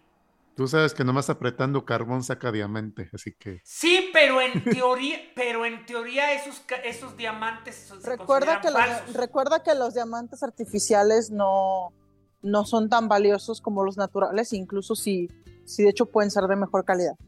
El monopolio de De Beers no permitiría que Superman hiciera diamantes. Pero Ay, super- qué pero, pero en teo- Por eso pero no me gusta aplicar oye, la vida real al. Oye, pero, pero en teoría Superman podría viajar a Marte, este, y, y- y traerse unos cuantos minerales de ahí y ya la hizo. Ya no está albureando. ¿Por qué te estoy albureando? Porque quiere que Superman vaya a Marte. Eso ni siquiera Diana, es una. Diana eso- contaría como, como independientemente Oh, millonaria. Oye, pero eso ni siquiera es un albur, es un juego de palabras bien. Bueno, pues, este, ¿qué, qué, quién llegó primero a Marte? ¿Un burro o Superman? Eso ya es un albur. ¿Eh? Bueno, siguiente pregunta, porque ya esta es la clásica desviación del tema. Patrocinada por Jarritos. Este, a ver, esta, esta la contestó el, el- el ojo que todo lo ve, alias Héctor. Este, así que, eh, eh, otra vez para Eric, es... ¿Creen que volvamos a ver a X-23 en el universo este, cinematográfico? Solo si Ryan es carismático y la huelga acaba. Eh, Pues sí. Sí. Mira, Ajá. es que, es que hay que especificar. Yo creo que eventualmente todos tus mutantes favoritos van a aparecer una vez que empiecen a aparecer los, este, lo- lo- los, este, los, ¿cómo se llaman? Los, los mutantes. Pero hay unos rumores bien potentes de que Deadpool 3 va a arrojar la carne al asador sobre... Ah, ya, ya, ya, ese perro ya me mordió, ¿eh? ¿Qué? No, pero ese perro que te mordió era de DC. No, el perro ese de, del- de la bruja y el, y el, y el doctor extraño, güey. Es la, Ah. la- la locura. O sea, hasta decía que iba a venir Eric Bana como Hulk y no sé qué cuántas cosas más. Ah, no, no, O sea, ya, no, ya no- no la compro. Tú no lo crees hasta que lo veas. Hasta que lo vea como. Mira, Sí, pero- lo creo hasta que lo vea. Pero la Hasta cosa están es metiendo que a cuando- Harry Potter, güey. Mi- Mira, pero la cosa es que cuando hablas específicamente de Ryan Reynolds y Deadpool, el tono de la película te permitiría ese tipo de cosas. Y si además En el, les- ca- en el caso de X23 yo digo que las posibilidades no son cero. y si le sumas a que X23 salió de Logan, hasta parecería nada más para burlarse de ¿qué no estabas muerto? Yo quiero que se hagan los X-Men. Si no son los X-Men, no, no me interesa. ¿Quiénes son los X-Men? Los, los X-Men mexicanos que salieron Los en Logan morritos, a los morritos que al final salen en Logan. Los que van a. son los mutantes mexicanos. Los, más, los más bien los que andan buscando. Ajá. Ok. Siguiente entonces- pregunta. Siguiente pregunta.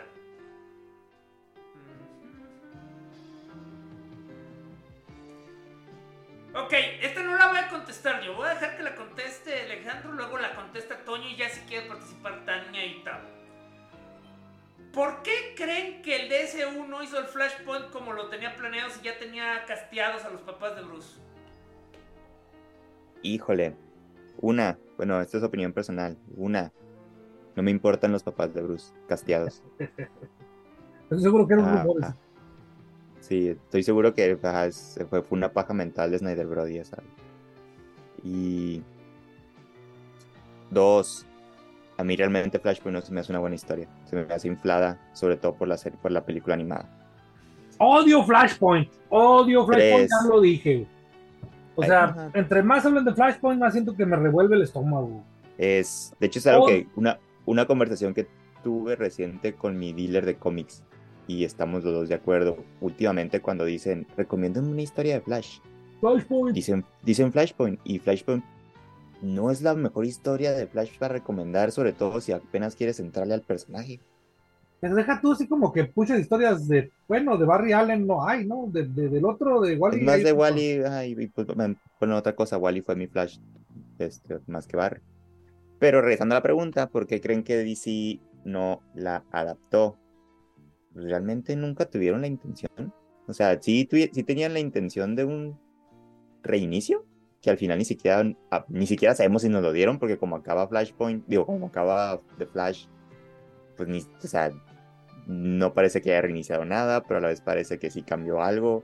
Pero ¿qué querían ver de Flashpoint? O sea, las Amazonas ver- contra los, Ajá, contra los a- aparte, la, la opinión popular del hate que tiene Flash es que sí querían ver, pues literal, a, a- a- Flashpoint. papá Batman. a este, Batman, que ah, fuera Jeffrey D. Morgan y a la muchacha esta de The Walking Dead que fuera la Joker y que sí Y se que- agarraran a y que- madrazos y que- y Que todo eso durara dos horas. Nada más. Que Y todo eso durara dos y- horas, Y exactamente. querían siete, y querían siete niños este, este, dañados del coco convirtiéndose en Shazam. Algo Sí. así, o sea, y un Superman todo, bueno, sí nos dieron una super debilitada al principio y después ya se hizo fuerte. Este, más, esa, esa historia es este, muy difícil de adaptar. así es una historia exactamente muy difícil de adaptar. Entonces, y pues, sorry a los que nos estén escuchando y les encante Flashpoint, pero personalmente para mí es una historia bien pinche horrible. Sí, yo odio yo el origen yo de Flash Yo Barry detesto Allen. Flashpoint y yo no sé por qué la, han- la han adaptado, sinceramente. Porque, este, la neta, el cómic no era tan popular. O sea, llegó la serie animada esta con la animación de que terminó con Apocalypse War, otra película que maman demasiado. Sácala. Este, y es lo que la hizo popular. Es, y es lo que hizo, o sea, está bien. Salieron nuevos fans de Flash por la, por la serie animada, me les gustó, que es- tan tan. Que Pero- llegaron en un momento donde se juntó el hambre con la necesidad. Exactamente. Es que recuerda que de. Bueno, o sea, es que yo creo que en los propios cómics Flashpoint tuvo su auge por el hecho que, o sea, fue más la consecuencia no planeada porque no deben olvidar que Job Jones nunca tuvo planeado este, rebotear el universo. Reiniciar el. Ajá. O sea, eso fue una, eso fue una maniobra del amo y señor Dandy. De Didio. Dandirio. O sea, o sea, porque recuerden que probablemente el más afectado del Flashpoint fue el propio Job Jones. O sea, a Job Jones le chingaron su, su Green Lantern, su Green Lantern. su Liga de la Justicia, Su o sea, Justicia. en- entonces, este, o sea, y de ahí no se recuperó, o sea, y tuvieron que aguantarse, y yo, yo creo que si Job Jones pudiera viajar en el tiempo, evitaría que Job Jones hiciera Flashpoint. Y luego odio el origen que le dio Jones a Barry. Este asunto de la mamá. Es que esa es otra. hace de- tan absurdo, güey. el, ori- el origen ahora canónico de Barry que todos conocen y conocemos es que pues sí fue Hubert el que viajó y mató a la mamá y al, o sea, ya, no y, sé Fla- qué y- diablos y Barry regresando en el tiempo para evitar ese evento. Pues es como tan absurdo como pensar, bueno, y el que mata a la mamá no puede regresar otro día, o sea, sobre todo si es un speedster. O sea, no, no va a regresar el lunes o el martes o el jueves de la semana pues pasada. clara- pues claramente no pueden, porque recuerda que todo el punto es que eventualmente este, dañas la tie- el mundo este, inevitablemente. Y una vez que cambia, o sea, el. acuérdate, que lo, acuérdate que lo explicó Michael Keaton sí, Sí, pero o sea, me refiero a que el, el, el, el- el Flash, o el, el que viaja en el que- tiempo, el Flash que- reverso para fregarse a Es su que, mamá, Toño, Toño. le vale cacahuate en línea temporal. Es que ese es el punto, Toño. Recuerda que no importa realmente este, lo, que, lo, que, lo que pienses de la historia. O sea, este, si vamos a. Oye, si vamos a tratar de darle explicación a un sinsentido como es un viaje en el tiempo, pues hay pequeñas reglas que siempre se han seguido, como el Dr. Brown. O sea, una vez que tú cambias algo en el tiempo, nada, todo lo demás deja de pasar. O sea, todo lo demás deja de pasar. No debería ser así, pero así es como ocurre. Pues tuvimos O sea- un documental hace poco de eso que se llama Flash. Digo, de- Deadpool 2 a la hora de la hora regresó en el tiempo literalmente para deshacer que le hayan matado a la novia. Deja eso. Teóricamente, por regresar en el tiempo, la película no pasó. Y aún así ves que otros eventos de la película sí pasaron. y pasaron Pero ese es Y hasta, y hasta fue a matar a Ryan Reynolds para que no aceptara linterna verde. Y fue a, pe- y fue a pedirle a, a Logan que por favor aceptara este. Estar si- y así hizo canónico? vez. y ¿Se así hizo un canónico evento canónico?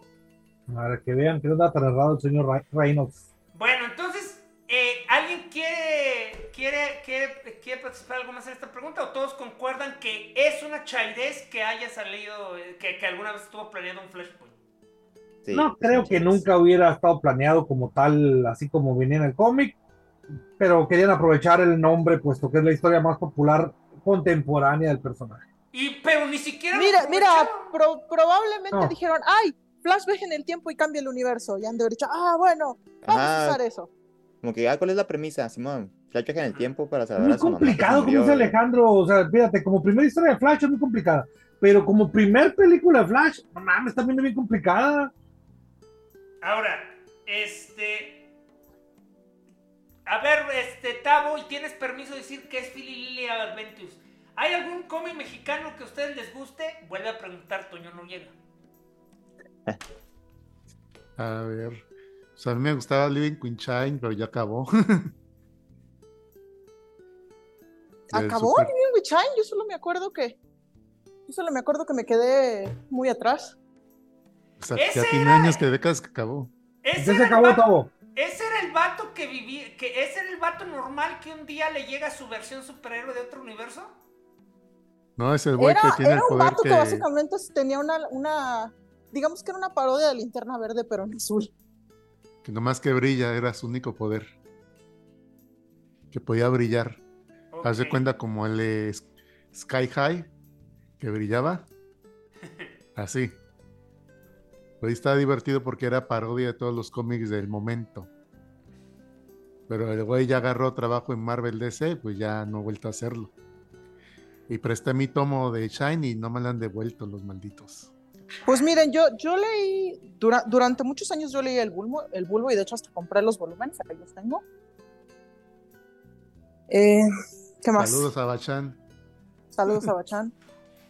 Eh, o sea, yo- la verdad yo sí seguí mucho el bulbo. A mí De nunca hecho, yo me, sí- a mí nunca yo me yo sí terminó leí de el gustar cómic. el- Oye, te iba a decir que a mí nunca me terminó de gustar su regreso. O sea, este. El Bulbo No clase cuajó. Se media. te, se te hizo, se te hizo muy ojete la, la burla a los a los a Oscar González Loyo. No, gente, es que ese era el Mm. punto. Era básicamente, o sea, en- entre el bulbo clase media y el bulbo héroe de culto, me quedé pensando, o sea, Bachán, compa, cómete un sneaker, o sea, te ves tú muy mal, o sea, obsesionado con este, o sea, porque una cosa es González Loyo, pero incluso ya para ese punto González Loyo solo es- es- es- era alguien increíblemente nicho que solo tres o cuatro personas conocían. De hecho, cuando hizo su parodia del Karmacamatrón o algo así creo que se llamaba, la gente creyó que se estaba burlando de, de Mazinger Z. Z. Y tuvo que explicarles quién era Loyo y por qué lo estaba haciendo. Y entonces es el tipo de cosas donde uno se pregunta, ok, dat- amigo, date cuenta, ya tienes que explicar el chiste. Por lo tanto, ya tú le estás dando más publicidad al hoyo que la que el hoyo se da a sí mismo. Y luego, pero fue para mí fue divertido en esa Ajá. época, la verdad. O sea, los comentarios eran muy buenos. y, espérate, y luego estaba este, eh, o sea, eh, eso ya, ya de ahí se saltó a héroe de culto y ok, se, se enfocó más en el, en el asunto ocultista de, de los Kabum. Primer- primero salió la furia y luego se fue a héroe de culto. Por eso voy. Pero cuando yo pensé, pero, pero cuando yo lo, lo volví a seguir, que fue cuando hizo este héroe clase media, donde ya dije, no, aquí ya se fue por el desfiladero, fue cuando literal, literal convirtió a Tonalmelt en un personaje verídico. Ese no era Tonalbelt. Sí lo era, estaba basado en él. El Tonamel, clase la mediero vengador no era. Tonabel. Pero Sí bueno. lo era, el clase media vengador era el Tonalmelt, o sea. Ay, bueno. No, a mí sí me gustó. También, él también hizo un proyecto con Marisa, con, con, con Marisa Campos, que se llama. Power Nap. Sí. Sí, Power Nap. Compré el, compré el tomo o solo lo compré digital, no me puedo acordar. Probablemente sí lo tengo, pero tendría que encontrarlo. Pero sí hizo Power Nap con, Maris, con, con Marisa Campos. Fíjate que Eh, eso de Marisa Campos nunca, nunca leí Comics Roomies from Hell, lo admito, tengo que admitirlo, pero de hecho sí leí Count Your Ship de, de, de Adrián Ramos, sí lo leí, y de hecho lo, lo leí bastante, pero pues un día como que ya no regresé a él, pero de que lo ya leí, no pues, leí. Y ese fue el día que él no regresó a ti. Y ya no Ah. regresó al cómic. Creo que si nomás se fue y no dijo nada o algo así. Sí, todos sus cómics los, los concluyó. Este, inten- este, por ahí, por ahí volvió a relanzar este No Room for Magic. Este. Eh, este. En papel. Ese, ese o ya, sea, no, este, ese ya no lo, ese ya no lo pude ver. La verdad es que sí llegué a leer los cómics de Jorge Pinto cuando hacía Bunsen. De hecho, tengo dos tomos de Bunsen, pero pues llegó un momento en que básicamente Jorge Pinto y yo separamos nuestros caminos. Y él también Eh. separó su camino de, de ¿El Bunsen. cómic? Sí. Bunsen terminó, o sea, la verdad es que llegó un punto en que ya no sacó más Bunsen y pues No. bueno, Dejó de, de sacar y dijo, anunció su, su preciado regreso y no, y no duró ni siquiera 10 tiras y la volvió a Este, terminar. Alejandro, Toño, cómics mexicanos que ustedes se hayan seguido. La verdad, ahí sí se los. ¿al- dejo ¿alguno de ustedes leyó El Maizo? Que también fue de los proyectos de los amigos de, de los amigos de Bachán. No. Es de Augusto Mora y el otro no. Sí, Este, Toño, tú. Ah, me gustaban. Este. Calimán, Fantomas. Ah, esos eran chidos. Sí. Pero pues ya ni me acuerdo de nada porque son hace mil años de eso. ¿dónde está Bueno. mi tomo del Maizo? Yo lo compré, Bueno, pues. pero ahora, ahora no lo encuentro. Calimán, el hombre increíble, tierno con los niños. ¿Implacable con los Este- villanos? Es, es- era, es, ese era así, este, galante, eh, era Plante con las mujeres, tierno con los galante con las niños. mujeres, caballeroso con los hombres, tierno con los niños, implacable con los malvados. Él es Calimán. Luego, Y que, Solín era, hecho, era Luis de Alba. Y, Sí. Ta- y, Calim- y Calimán era Pelayo. Era Pelayo. Sí. También compré el, el tomo del, viol- el vi- del violín que sacó ahora Frenier. Es una historia autoconclusiva. Está padre, la verdad está padre. Bueno, pues ya con esto concluimos la sesión de preguntas. Próxima semana, este, por favor, sean, este, están todos invitados porque vamos, eh, conseguimos panel para hablar de One Piece. ¿De cuál de todos? ¿La película o las caricaturas? La película, la serie, el anime, El concepto. live action. O sea, eh, aprovechando el live action, vamos a hablar de los primeros volúmenes del manga, que son básicamente los primeros episodios del anime, que son básicamente los primeros episodios del, este, del live action. Esa es la, esa es la Le, intención. le pu- le puse la introducción del live action a mi mamá solo para que supiera de dónde salían mis chistes del Chapo. Ok. Y la próxima semana, este, y ya después de eso, si todo sale bien, se hablará de la este, presentación de. Este jueves no sé si vayamos a tener podcast porque Héctor anda sin luz. Este, espérense para una sorpresa. Cuídense mucho, pásenla bien, nos estamos hablando.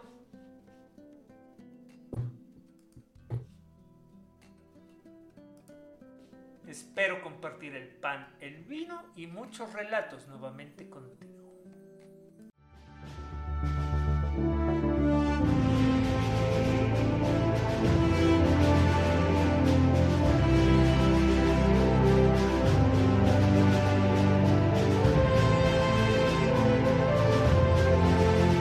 Esto fue otro episodio de Crónicas del Multiverso, el mejor podcast que ha habido en la historia de la humanidad. Les agradecemos su atención y les pedimos que se suscriban a nuestro canal de YouTube para vernos en vivo o darle like a nuestra página de Facebook.